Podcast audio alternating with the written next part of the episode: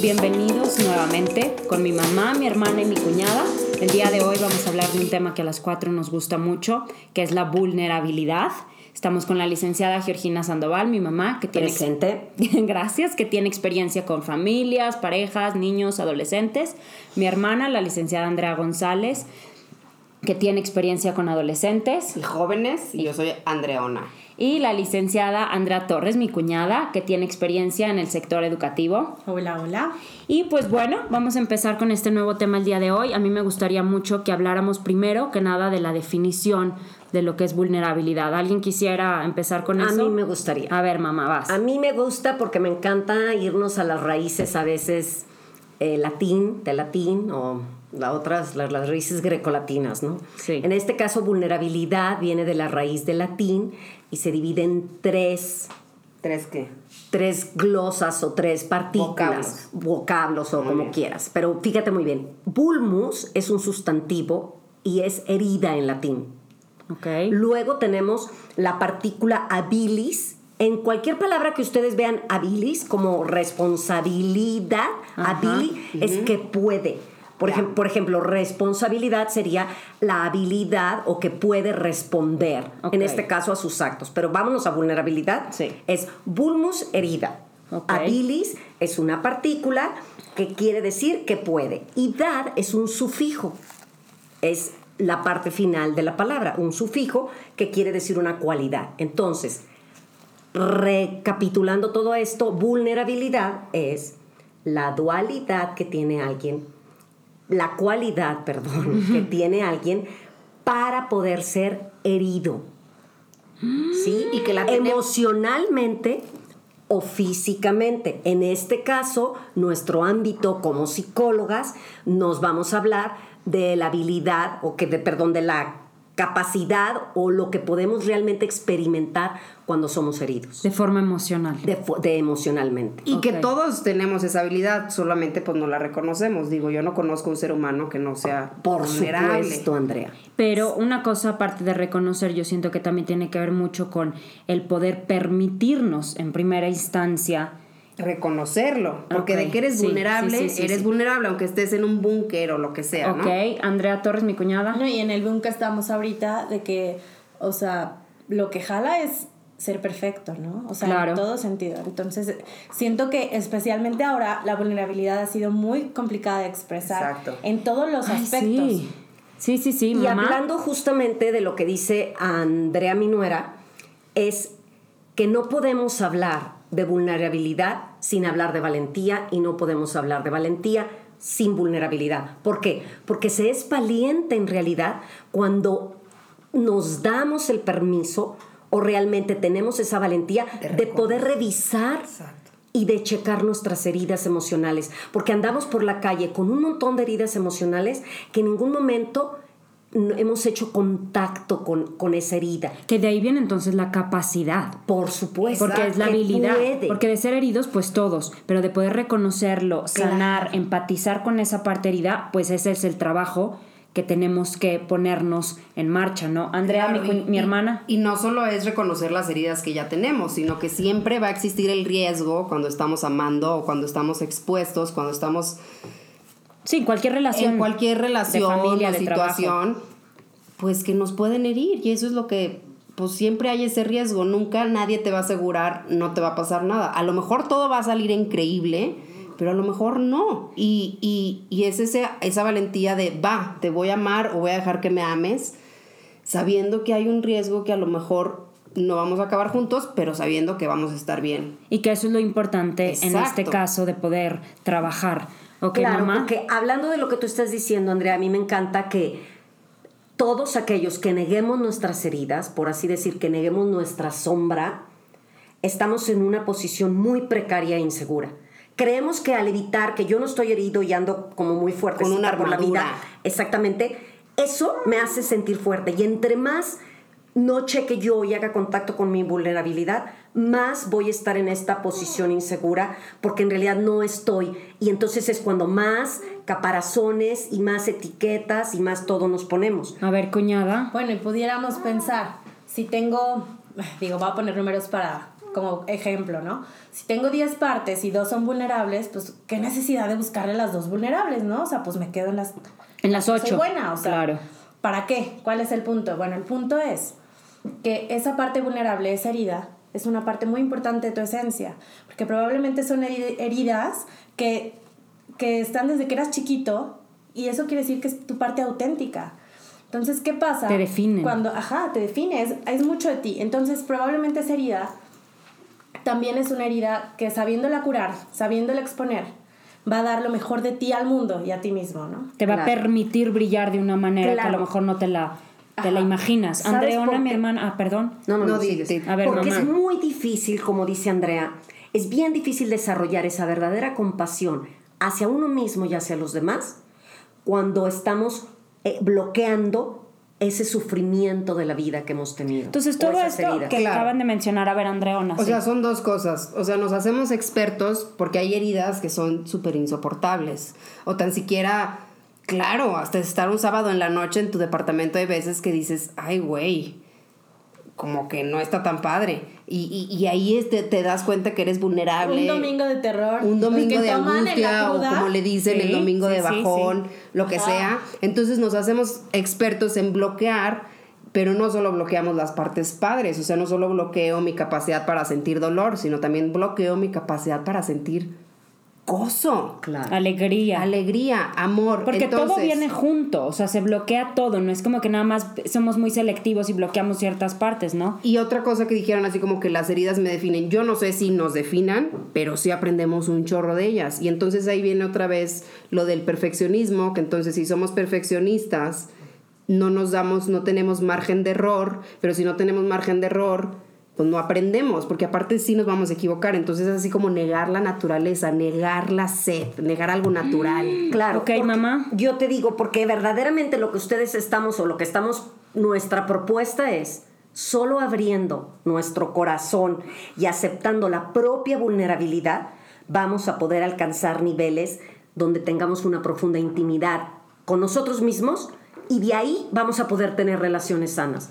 Porque si yo me tengo una Wow. relación con alguien más, desde todos mis caparazones Ajá. y mis heridas, que pueden ser, como decía Andrea, pueden ser mis, mis puntos fuertes. Claro. Qué padre. Pero si yo no reviso una silla, le falta un poquito en la patita. Se va a salir en algún momento. En algún Va momento le vamos a explotar tener ese que poner. asunto. En cambio, si de una vez checamos nuestras áreas, Bueno, constantemente. claro, exactamente. Cuñada. A mí me encantaría invitarlos, de verdad. A veces tenemos como un niño interior muy fuerte que sientes que tiene que estar un maestro poniéndote palomita o así. Sí, sí, Pero, O sea, nadie te está checando. Finalmente tú eres el único que sabes a qué te expones, ¿no? Entonces yo de verdad los invito a checar cuál es su vulnerabilidad y, por ejemplo, esta semana vayan con una persona que, que quieren, que estiman y atrévanse a ser vulnerables y fíjense cómo la conversación puede tocar, puede conectar a niveles de intimidad que nunca antes pensaron que pudieran tocar.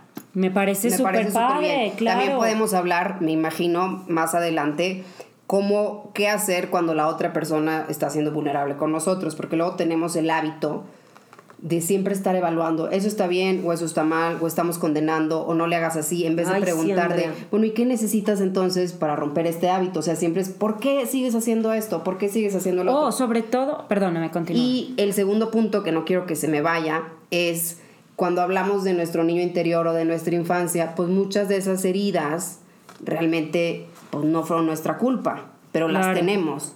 Pero entonces, ahora que somos adultos, sí somos responsables de sanarnos esas heridas. No somos culpables de que no las hicieron, pero sí somos responsables de reconocerla, de sanarla, de no echarle más sal, más vinagre, porque luego tenemos o bloquearlas. Sí, porque no se trata de meterle el dedo a la herida, Exacto. sino se trata de sacar lo que hay, como tú tienes una herida normal, claro, tienes pus, está lo que tenga para suturar, para Y que- aliviar y como yo digo, no hay herida del alma que no sea curada. Entonces- porque luego pensamos que no es que a mí me hicieron esto. El proceso de convertirnos en adultos es realmente ser nosotros, como diría Andrea, ese papá y esa mamá, nosotros ser ese papá y esa mamá que a lo mejor no tuvimos, pero que ahora podemos serlo. ¿Cómo le hablas? ¿Cuál es ese diálogo interno cuando tienes esa parte vulnerable en ti?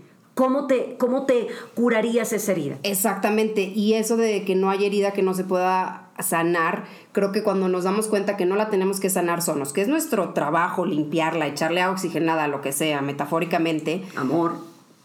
Cuando conectas con el otro o se la enseñas a alguien Ay, y te abrazan esa herida es cuando se sana, cuando te das cuenta que no Ay, la tienes hermoso. que Ay, tú- Andrea, sí. no la tienes que no tienes que ni tú conseguir la aguja sola, ni tienes que ver qué tal, o sea, así como pues tengo esta herida, ¿qué hago? Ayúdenme y cuando te dejas abrazarla se empieza a sanar y empieza a hacer la costrita y pues a lo mejor va a estar ahí siempre. La cicatriz, pero y entonces no pasa nada. cuando le expones eso, por ejemplo, a tu pareja y sabe que esa herida existe, pues tu pareja ya va a saber cómo amarte más o cómo abrazarte para que no Tener te duela cuidado. eso y no para dañarte, porque muchas veces somos vulnerables, exponemos esas heridas y puede pasar que lo utilicen para ¿cuál es una Tan- palabra decir bonito para, Para- Ahora sí, como de puede forma ser negativa, en tu para de contra. forma- de forma exactamente negativa en tu contra cuñada. Claro, y además un punto bien importante también, también, también, también es, no sé si les ha pasado que, eh, por decirte, platicas con una bolita de amigos, pero todos por separado, ¿no? Y entonces platicas con uno y, pues sí, pero la verdad son bien superficiales, no hablan de nada, no sé qué. Después hablas con alguien más y es que son bien superficiales. El chiste es que todos estamos solos en la misma burbuja, que Sí, cuando te das cuenta sí, todos sí. tienen la misma necesidad de compartir. Claro. Y que no nos lo permitimos por miedos a ser juzgados o porque también de una manera Claro. u otra el otro no sabe cómo responder a nuestras heridas. Yo nada más quisiera recapitular bien rápido lo que dijimos ahorita. Mi cuñada nos invitó a poder abrirnos, a poder expresar esa vulnerabilidad con alguien. Andreona nos comenta que si somos la persona receptora, tengamos que ser muy, em- tenemos que ser muy empáticos. No se trata de evaluar y decir, ay, pero no te preocupes, pasó hace mucho, o ya estás bien. o tienes otros tres hijos. Ajá, o vamos a hacer otra cosa, vámonos a divertir, sino a poder escuchar y preguntar, bueno, ¿y en qué te puedo ayudar? ayudar? ¿De qué forma puedo estar yo para ti? Y es, de esta manera entonces nos permitimos darnos cuenta que tenemos apoyos, que tenemos gente, que tenemos recursos que nos pueden ayudar a trabajar estas heridas. Y entonces nos convertimos en seres capaces de responder a nuestras Claro. heridas. Mamá. A mí me gusta mucho porque en el primer episodio lo tocamos, la importancia de la interdependencia. Y esto, cuando estamos en las heridas, sabemos que no soy la única Claro. que me ha pasado eso. Y que tenemos el apoyo de muchas, muchas personas. Y que a mí me encanta porque ahorita alguien nos está oyendo y yo me he sentido, no, pero es que ahora sí estoy sola completamente. No es cierto, la simple intención en tu corazón abre totalmente para que esas personas lleguen a ti. Ahorita, por ejemplo, no sé, te sientes sola como tú dices, o yo que estoy recién divorciada o lo que sea, y dices, no, no puedo sola. Pero siempre llega alguien, siempre llega la ayuda a ti. Cuando te lo permites, ¿no? Porque y también esto es nos el bloqueamos y nos Y bloqueamos. una cosa bien linda que a, A mí ver. me encanta y que lo Sí. escuché hace mucho Dinos. es la flor de loto. La flor de loto, este para mí sería como ese barro. A ver, dínoslo. Nuestra vulnerabilidad es realmente que todos los seres humanos somos como esa flor de loto, que la flor de loto no piensa, ay no, yo no quiero el barro. La flor de loto sabe que puede florecer tan bella solo gracias al barro. Y este barro sería esa nuestra vulnerabilidad. Esas heridas. Exactamente. No somos, no vamos a poder experimentar o expresar ese amor, esa compasión, esa grandeza que somos si no nos hacemos contacto con ese barro. Oigan, a ver, y entonces me parece muy bien, pero creo que algo que les gustaría a lo mejor a nuestros radioescuchas es poder identificar cómo puedo saber si, si estoy siendo vulnerable o no. ¿Alguien, no sé, tiene una idea? Eh, pues yo creo que lo principal es escuchar a tu cuerpo. Eh, que a veces es nuestro templo y lo tenemos a veces tan bloqueado. Entonces, Sí. Realmente, vulnerabilidad, ok. Estás en una situación en la que sientes un hoyo en la panza enorme. Sí. Te están sudando las manos, se te está saliendo el corazón. Un nudo en la garganta. Un nudo en la garganta, te tiembla la barbilla, te tiembla la boca cuando quieres hablar. Las Y te metes piernas, al las Facebook. problemas piernas, digestivos. Las piernas se te hacen Y como en ese momento te metes al Facebook. Sí, Y ahí claro. Se bloqueó. Otra No, vez. O si estás en situaciones en las que verdaderamente no puedes correr al Facebook. Es como Ay, se siente el feo. estrés, ajá, el La estrés. angustia, esa Es una angustia horrible, y es un estrés que, que tu cerebro de verdad es el cortisol a todo, siente Claro. que siente que verdad no puede, que tienes que huir, escapar, congelarte y después es un latigarnos. Y latigarnos, que no sé si les pase, pero Sí, claro. le das y le das vueltas a lo que Y pasó. aquí podría ser, les pregunto, en lo- eh, estos los casos en los que la vulnerabilidad se convierte en una victimización. Claro. Creo y en que donde ya nos volvemos muy, muy víctimas de nuestros dolores. Creo A que ver, luego también, y también en México, donde la cultura de la familia está súper fuerte, también hay que voltear a ver a nuestro alrededor y ver con qué personas podemos ser vulnerables, porque puede ser que nuestra familia pues no sea muy receptiva a esa vulnerabilidad o que tu pareja o tus mejores amigos, por eso entonces hay que buscar redes de apoyo que sean sanas, que sí te Claro, puedan contener, claro. por eso existe Terapia. la terapia, tu psicólogo, si ahorita solamente tu Grupos psicólogo es el único que no te está juzgando o Claro. grupos de apoyo, pues a esos, porque luego creemos que como la familia es la familia, entonces tienes que ser vulnerable, pero si te hundes más, pues no es sano y hay veces que es sano cortar. Oigan, porque estaría yo en lo correcto si me atrevo a decir que muchos de estas heridas en realidad a lo mejor son como secretos familiares también, ¿no? También, muchas veces Entonces no, nos, no, no tenemos ese espacio y desconocemos con quién podemos Y aparte de esos secretos familiares, cuántas cosas, y lo dijimos a lo mejor, y yo lo dije en la presentación, cuántas cosas creemos que somos por la fuerza del hábito. Y realmente no hacemos un Mm. Sí, como sí. dice Andrea, para sentir y decir, oye, yo no soy esa ya. Quiero cambiar Claro, esta entonces, creencia que he venido acarreando. Poniendo un poquito así como un enlace entre lo que dijo Andrea, sentir tu cuerpo, hacer ese contacto y nada más esa transformación y esa sanación requiere, y otra vez insisto yo, de prácticas continuadas. O sea, no vamos a tocar vulnerabilidad ya ahorita toco, sino va a ser cómo estoy, cómo me siento. Y eso requiere aceptación. Claro. ¿Y cómo me relaciono con esa sensación de vulnerabilidad? Que eso también varía muchísimo de persona a persona, pero generalmente es como algo de un sistema familiar también. O sea, un sistema familiar que fomenta el no te pongas en posiciones vulnerables. Entonces es como el, el negocio de toda la familia y nadie jamás se atrevió a estudiar otra cosa que no sea lo que se les dijo. Exacto. Eh, o todas las mujeres somos mamás, nunca nadie puede salirse de a una oficina porque entonces es como, ¿qué te dice tu voz interna? Y, y esa voz, ¿quién es al final? ¿La internalizaste de tu papá, de tu mamá, De tus abuelas. de tus abuelas? Claro, claro, claro, Andreona. Y porque aparte, o sea, culturalmente nos incomoda el llanto, nos incomoda el dolor, o sea, podemos llegar a un cuarto y está alguien llorando y es así como, híjole, ¿qué hago? Bueno, Y mucha gente se podemos- ríe. Empezamos a reír o algo Sí. porque no nos, porque no estamos acostumbrados a, a la misma aceptación de la sombra, del- de, la tristeza, del, del dolor. Sí, Yo diría mamá. que hace mucho tiempo lo aprendí, me encanta. Como seres humanos, intelectualmente, bueno, basta ver un teléfono inteligente para saber que hemos crecido impresionantemente intelectualmente, lo que estamos haciendo, computadora, todo. Físicamente, bueno, pues ve las Olimpiadas y dices, Guau, qué de lo que somos capaces. Capaces. Pero en cuestión de nuestra capacidad de amar, de ser vulnerables, de checar nuestras emociones, estamos en pañales. Y de esto amarnos no- a nosotros Por eso primero. estamos en pañales, porque alguien te dice cómo estamos y estamos acostumbrados bien. Pero ¿qué pasa cuando verdaderamente tienes ganas de soltar esa emoción? Había una maestra que decía que en algunos años va a haber un baño emocional en las casas. Y vas a llegar y vas a decir, ay, ¿me, me dejas, permi- permites pasar a tu baño emocional? Y vas a ir a llorar un ratito, vas Está a hacer buenísimo un contrario, ahí enfrente. Bueno, Nada de que en los Bueno, otra vez no con la oscurito. vergüenza de la- No, de pero la no por vergüenza. Estoy hablando en este baño porque hay necesidades. Primero tienes que hacer ese contacto contigo. Ya después saldrás. No, no pongamos Pues en no baño, al sino baño. una habitación, una habitación, así como el jardín, el fue jardín algo de las metafórico, emociones, sí. ¿verdad? En el baño se sientan y se quedan un chorro de rato como quieran. y bueno, algo que yo siento que sería también muy importante que no se nos olvidara mencio- mencionar es cómo esto se vive de una manera u otra, al menos en México, de forma diferente entre los hombres y las mujeres.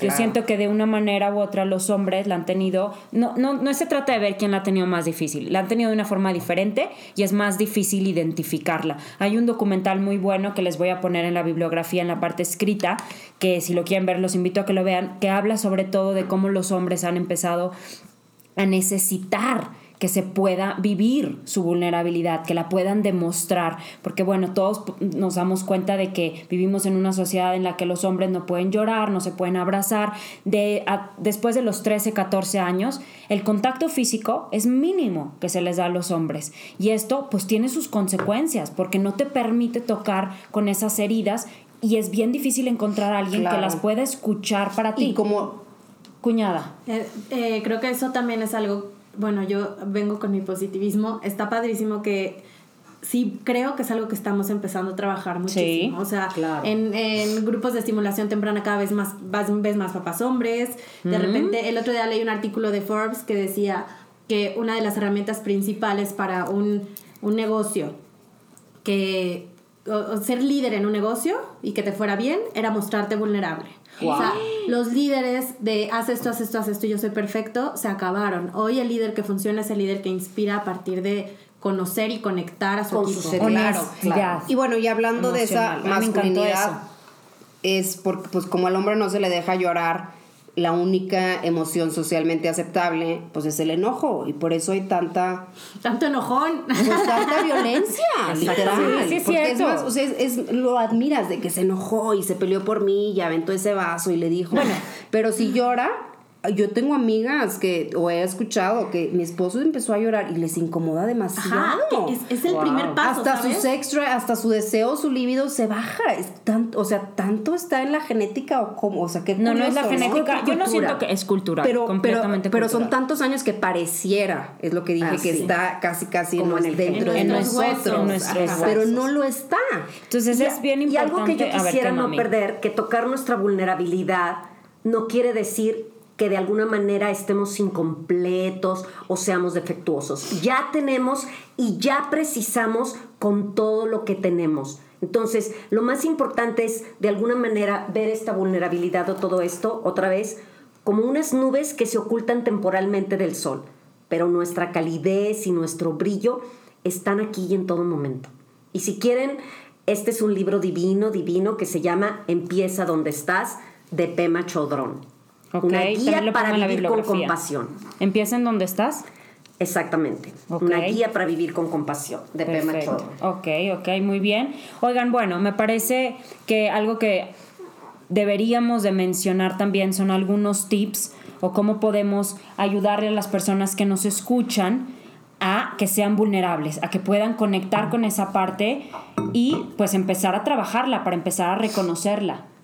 Mamá. Yo, mi tip así, primero para todo el mundo que lo podemos hacer, el primer punto es no negarlo. Ok. Si ya estás con esa disposición de, ok, no lo voy a negar, continuamos con el que nos dice Andrea, lo acepto, hago contacto y en ese momento se empieza a dar todo. Haces contacto con ese sentir, 30 segundos, un minuto, siente, siente que estás viviendo, experimentando. Y en ese otro, el tercer punto sería que solito se va, porque es una emoción que es pasajera en realidad. Bueno, y esas emociones que no son tan pasajeras, Andreona. No, Pues por son. ejemplo, Ah, bueno. si todas son pasajeras, solamente hay unas más desagradables que otras y hay unas súper agradables y hasta las agradables se van Y los aquí. que los hacemos eternos, perdón un paréntesis, somos nosotros, que la repites y la repites. Tipo, le- Claro, Qué claro. Pero. Las emociones duran 90 segundos.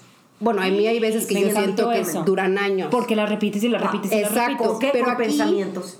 Déjenme decir que las emociones o esa angustia o lo que sea que estás sintiendo desagradable, pues no es el enemigo, no es no, no es Al no, no- no es el barro. Espérame, ajá, es la forma de expresar esa ira, esa soledad, Tristeza. esa tristeza que a lo mejor no fue la mejor manera que aprendimos de niños a expresarla. Entonces, Y yo podría aquí, por ejemplo, un ejemplo. Alguna persona, que todos lo hemos experimentado, a lo mejor el, viviendo el, el abandono ay, o el horrible. rechazo. el desplazo. Entonces, ¿cómo podemos, así, yéndonos a este caso puntual? O sea, yo de niña tuve abandono. A lo mejor no es que me hayan abandonado físicamente mis padres, pero yo como niña así lo percibí. Claro. Mi papá me abandonaba cuando se iba al trabajo o mi mamá X. Entonces, ¿cómo lo voy a hacer? Primero, lo dejo de negar. Estoy haciendo valiente al tocar esa vulnerabilidad. Punto número dos, lo acepto. Vivo esa experiencia En tu con mi cuerpo, herida, lo- en mi lo cuerpo vives. lo siento. Y en ese momento, ¿se acuerdan que el episodio pasado hablábamos de esa niña no abandonada? En el momento que tú estás ya con ella, sintiendo este abandono, ya se está yendo en automáticamente porque tú estás estando contigo. O sea, si esa niña lo vivió así, lo percibió, en el momento que tú ya lo estás experimentando, tú ya estás siendo ese adulto que tu niña interior requiere y en automático se da. Se sienta. Claro, una, Cuñada. a una herramienta que yo utilizo mucho y que de verdad se las recomiendo porque es buenaza, es música. Si te cuesta contactar, Ay, Eh, O sea, estamos acostumbrados de que estoy triste, bueno, me distraigo, ay, me salgo, hago ejercicio. No, no, no, o sea, estás triste. Pon las, pon las canciones más tristes de la vida, siéntate en tu cuarto y llora. Y llora, y sienta cómo tus lágrimas van a limpiar tu alma. Estás hablando de, de la herida, estás sacando todo eso que, que, que estás liberando, ¿sabes? Y yo les... Pero aquí a sí, ver, es a ver, bien mamá. importante esto. Ese punto de Andrea está divino.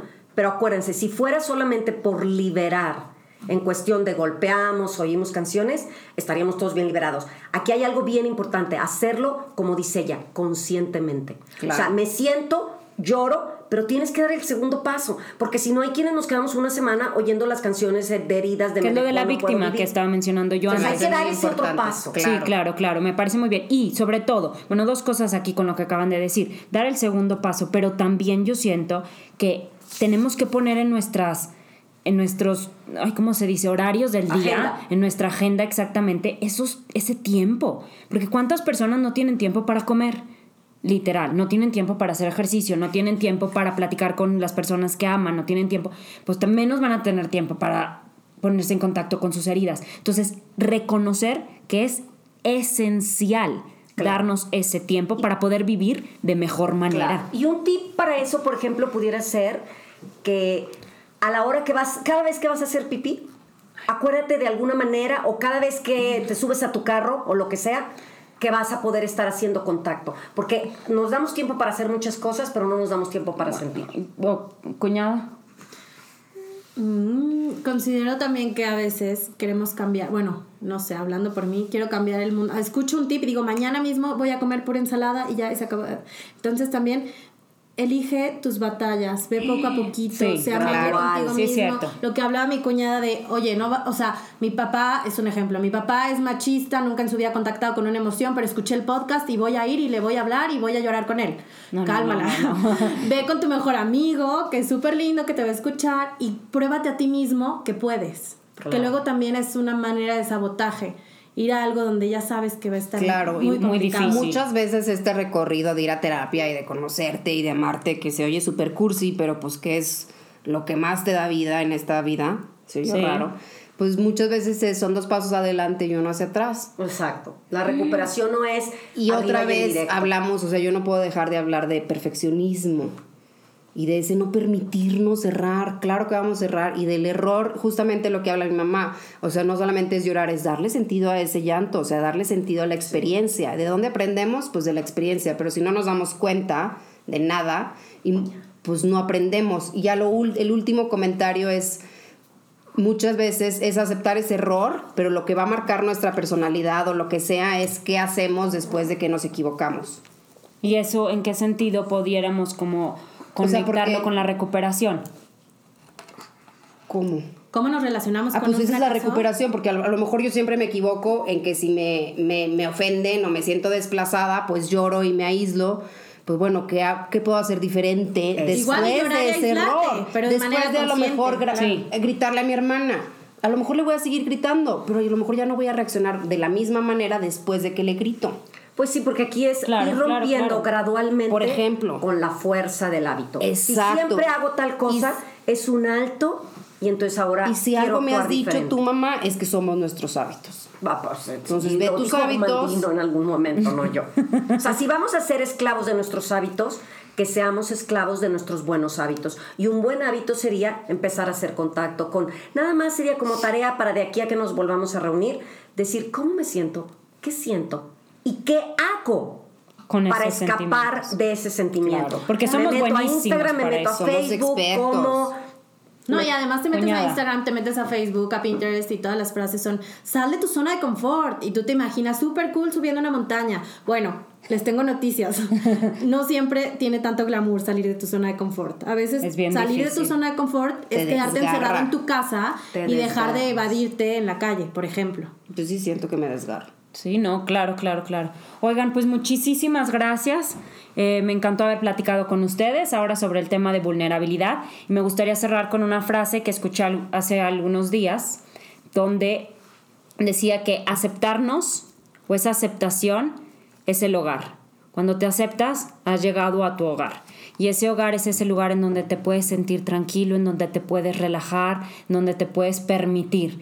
Y aceptar esa vulnerabilidad, aceptar nuestras heridas, es ese hogar y vas a poder haber, vas a poder llegar a tu hogar en el momento en que te permitas aceptarte como eres. Y lo más lindo es que ese hogar siempre ha estado ahí. Ah, claro. Que nada más es un autorreconocimiento, reconocer. Porque eso es la aceptación.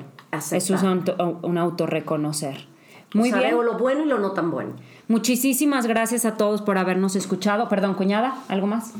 ¿No? No. ¿Mamá? Pues nada más, las redes sociales que decías de Ah, muchas todo gracias, eso. Andrea. Nada, Andrea. Pues que no están solos. Sí. No están solos. Y sobre todo Que con no este tema. solas, sobre todo con este tema de la vulnerabilidad, claro. Pues muchísimas gracias a todos por habernos escuchado. Eh, nos encantó que pudiéramos compartir con ustedes ya ahora un segundo episodio. También me gustaría recordarles que hay un episodio en el que hablamos de un poquito más de nosotras. Se llama ¿Quiénes son mi mamá, mi hermana y mi cuñada? Por si lo quieren escuchar, lo pueden encontrar en la página de internet. Y si quieren recordar, bueno, si quieren no tener que recordar cuando sale cada episodio, en nuestra página de internet, mujeresapie.wordpress.com, pueden inscribirse con su correo electrónico y de esa manera les llega un correo cada vez que hay un nuevo episodio. No se preocupen, va a ser una vez al mes. Entonces los invitamos a que nos sigan y a que no se pierdan ninguno de nuestros episodios. Nuestra página de Facebook también. También Mujeres a Pie y de Instagram Mujeres a Pie y Twitter Mujeres a Pie también.